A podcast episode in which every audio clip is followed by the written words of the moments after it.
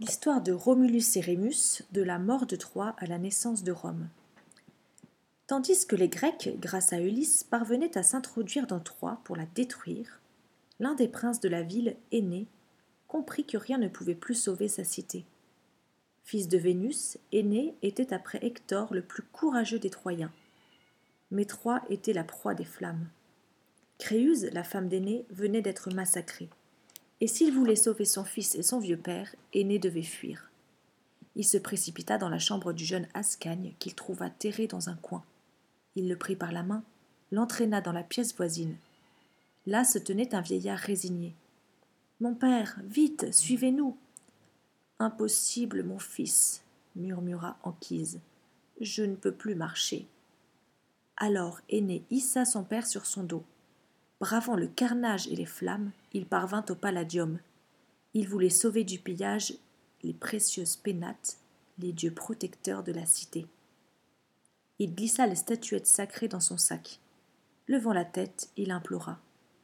Ô ma mère, m'accorderez-vous votre protection? Du haut de l'Olympe, la déesse Vénus entendit sa prière. Elle détourna l'attention des Grecs et permit à son fils de quitter Troie. Aîné partit, tenant Ascagne par la main et portant son vieux père sur le dos. Accompagné de quelques Troyens rescapés, le trio parvint à embarquer et à gagner la trace les aventures d'Aîné ne s'arrêtèrent pas là. Il se rendit en Crète, en Sicile, et même en Afrique, où il fut recueilli par la reine de Carthage, la belle Didon, qui le retint longtemps et l'aima. Ensuite, Aîné rejoignit l'Italie, où il vécut longtemps. Après sa mort, Ascagne fonda une ville, Albe la Longue. Douze générations plus tard, son descendant légitime Numitor commençait à régner mais son frère Amulius ne l'entendait pas de cette oreille. Ce matin-là, en arrivant dans le palais, Numitor eut la surprise d'apercevoir Amulius assis sur le trône à sa place. Avant qu'il ait pu réagir, des gardes s'emparaient du roi. Eh oui, ricana Amulius, de quel droit le pouvoir revient-il toujours à l'aîné?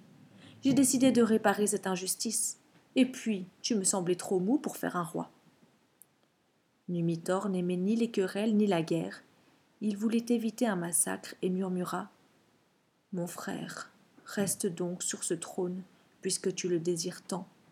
Tu peux même me tuer, mais j'implore ta pitié. Épargne mes enfants. Crois-tu que je prendrais un tel risque? C'est trop tard. J'ai donné des ordres. À cet instant, des gardes surgirent, portant les cadavres de deux garçons.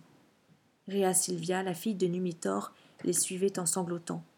Elle vint se jeter dans les bras du roi prisonnier. Oh mon père gémit-elle, mes supplications n'y ont rien fait, ces brutes ont égorgé mes frères sous mes yeux. Numitor serra sa fille contre lui. Pointant le doigt vers son frère, il gronda en essayant de dominer son chagrin. Tu es un sombre assassin, Amulius. Nous sommes en ton pouvoir, mais redoute la colère des dieux. Si tu n'épargnes pas ma fille, je conjure Mars, le protecteur de notre ville, de te réserver le châtiment que tu mérites. Devant cette menace en forme de prophétie, Amulius frémit. Je te, je te laisse la vie sauve, Numitor, décida-t-il à regret. Je te cède même quelques arpents de terre et des troupeaux. Mais je t'interdis l'accès d'Albe la Longue. Tu vivras loin d'ici, comme un paysan. Hésitant, l'usurpateur se tourna vers Rhea Silvia. Il craignait que la fille de Numitor ait un jour des enfants. En grandissant, ceux-ci deviendraient des rivaux, et il lui réclamerait le trône. Mais s'il la tuait, il appellerait sur lui la colère de Mars. Que faire? Soudain, il eut l'idée d'une ruse qui lui permettrait de résoudre ce dilemme. Il déclara Soit, je t'épargne également, Rhea. Mieux, je te nomme prêtresse et gardienne du feu sacré. Qu'il soit fait comme j'ai dit. Aussitôt, les gardes conduisirent Rhea Silvia au en temple consacré à Vesta, la déesse protectrice des foyers. La fille du roi déchu rejoignit les autres jeunes filles des meilleures familles de la ville, dont la tâche consistait à entretenir le feu sacré.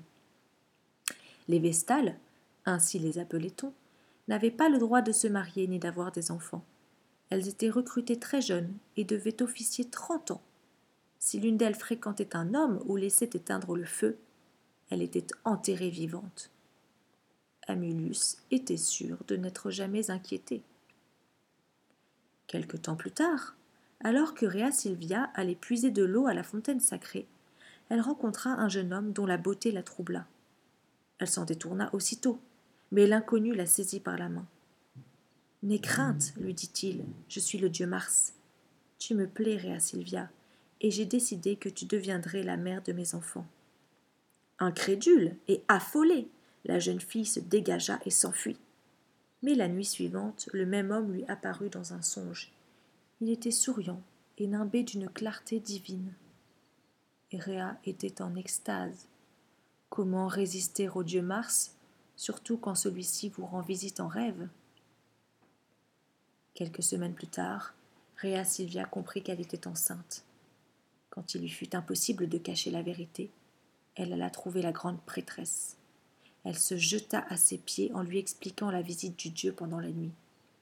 Je sais que la mort m'attend, mais par pitié, laissez naître et vivre mon enfant. Aussi émue qu'intriguée, la grande prêtresse attendit que Réa Silvia mette au monde non pas un bébé, mais des jumeaux. Après quoi, elle se rendit au palais pour en informer Amulius. La colère du roi fut terrible. Qu'on enferme cette parjure dans un caveau, ordonna-t-il, et que ces maudits rejetons soient noyés dans le Tibre. Le fleuve était en crue. La grande prêtresse hésitait. Et si la jeune Vestale avait dit vrai?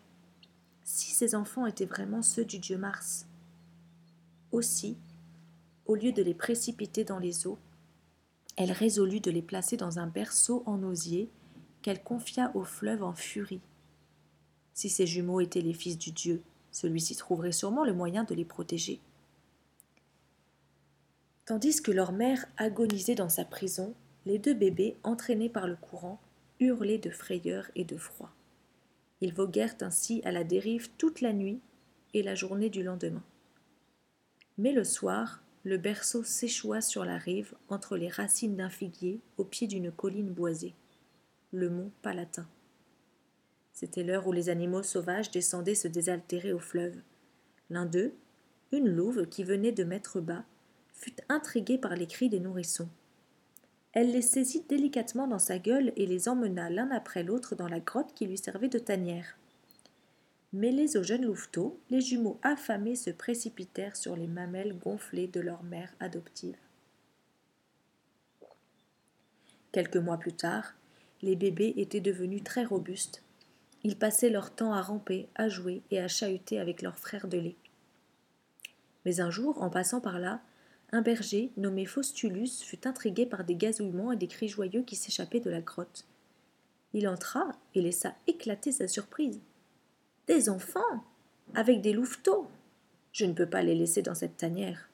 Sans attendre le retour de la louve, il s'empara des jumeaux et les ramena chez lui. Son épouse, Laurentia, fut transportée de joie. Ils sont magnifiques, et tu dis qu'ils ont été recueillis et élevés par une louve Oui, c'est un miracle qu'ils soient encore en vie. Ils sont protégés des dieux. Ô Faustulus, adoptons-les. Comme ils se ressemblent, nota le berger. Nous les appellerons Romulus et Rémus. Les jumeaux grandirent en force et en complicité. Devenus adolescents, ils gardèrent les troupeaux de Faustulus. Leur vigueur était si grande qu'on leur demanda de débarrasser la région des brigands qui l'infestaient. Ils y, parvinrent si bien que leurs exploits attirèrent autour d'eux une troupe de jeunes gens intrépides. Leur renommée grandit. Mais un jour, à la suite d'une querelle avec les bergers de Numitor, Rémus fut capturé et traîné devant le roi en exil. La ressemblance du jeune homme avec sa fille Rhea Silvia l'intrigua et raviva sa douleur. Numitor avait fini par apprendre qu'avant de mourir, sa fille avait mis des enfants au monde. Troublé, il demanda ainsi, tu t'appelles Rémus? Tu as un frère jumeau? Où est-il? Ici, clama Romulus en entrant, un glaive à la main. À sa suite, Faustulus apparut. Il connaissait la tolérance de Numitor et ne doutait pas et ne doutait pas de dissiper ce malentendu. Il déclara Pardonne l'impétuosité de mes fils, Numitor. Tes fils? Tu serais le père de ces jeunes gens? Face au scepticisme de Numitor, Faustulus jugea qu'il était préférable de dire la vérité. Et devant les jumeaux abasourdis, Non, avoua-t-il, il y a vingt ans, je les ai arrachés à la louve qui les avait recueillis. Ces bébés avaient été abandonnés.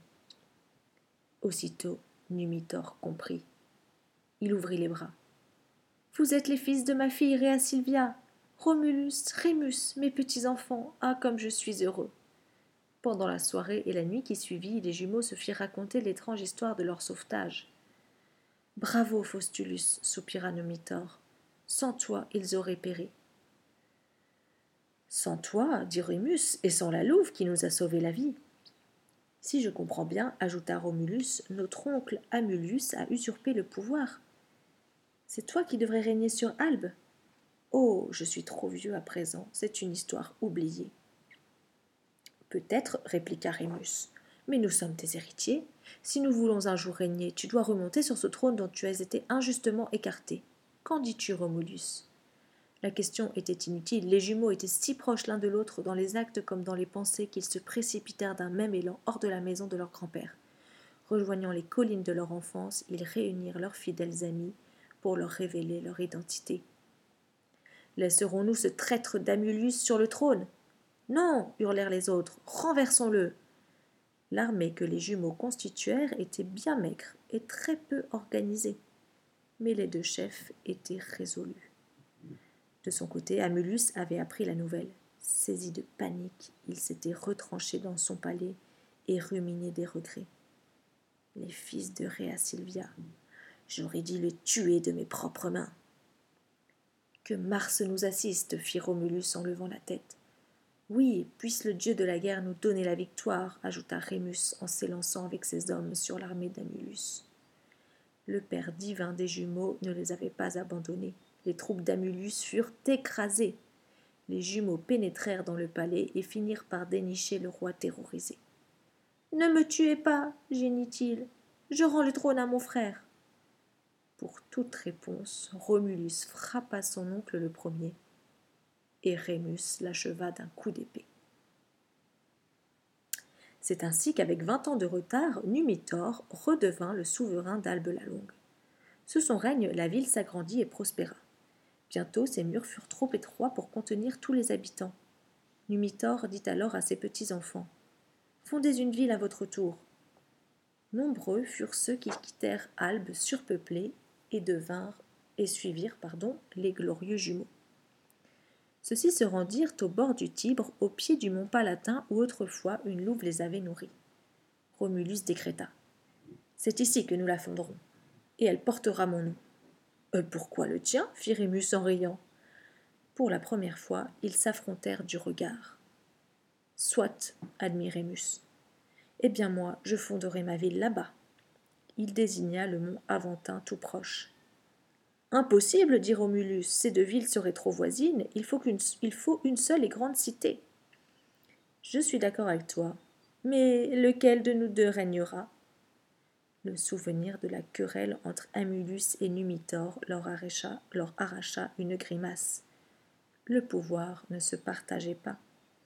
Et de ces jumeaux, qui aurait pu dire lequel était l'aîné? Consultons les augures, dit Romulus en désignant le ciel. Les dieux nous enverront bien un signe, un signe si évident que ceux qui nous ont suivis sauront le traduire aussi bien que nous. Tandis que Romulus attendait sur le mont Palatin, Rémus avait gagné le mont Aventin. Dans la plaine, le peuple s'impatientait. Soudain, Rémus désigna six vautours qui traversaient le ciel au-dessus de sa tête. Il hurla aux gens réunis. Voyez, les dieux me désignent. Non, répondit Romulus, regardez ces autres vautours qui planent sur ma colline. Ils sont douze. Gloire à Mars qui m'a élu. Mon frère, tu triches. Les augures se sont manifestés à moi en premier. Quoi? Tu oses prétendre que tes six vautours valent mieux que les douze miens? Déjà en contrebas, la population de la future ville prenait parti. Les uns soutenaient Rémus, les autres Romulus. Les deux frères quittèrent leur colline se rejoignirent, se disputèrent, manquèrent d'en venir aux mains. Alors Romulus s'empara d'une charrue qu'avait emportée l'un des paysans du groupe. Il gronda. C'est simple. Je vais tracer un sillon qui marquera les limites de ma ville. C'est là que seront bâtis les murs qui l'entoureront, et je t'interdis, Rémus, d'en franchir la limite. Outragé, Rémus s'exclama. Ah bon? Et de quel droit me donnes-tu un ordre? Et que feras-tu si je l'enfreins? Par défi, il franchit d'un bond le sillon que son frère était en train de creuser. Incapable de dominer sa colère, Romulus tonna. Je te tuerai Lâchant la charrue, la charrue, il saisit son glaive, le brandit et en transperça son frère. Puis, posant le pied sur son cadavre, il clama à tous ceux qui étaient massés dans la plaine Croyez-moi, un jour cette ville dominera le monde. C'est ainsi que fut fondée Rome, dans la passion et la haine, dans la violence et la douleur. C'est ici également que les dieux cédèrent la place aux hommes, car cet événement a une date, l'an 753 avant Jésus-Christ. Peu à peu, l'histoire va prendre le relais des légendes. La chute de Troie et la naissance de Rome ont ainsi pour lointaine origine la rancœur d'une déesse malfaisante.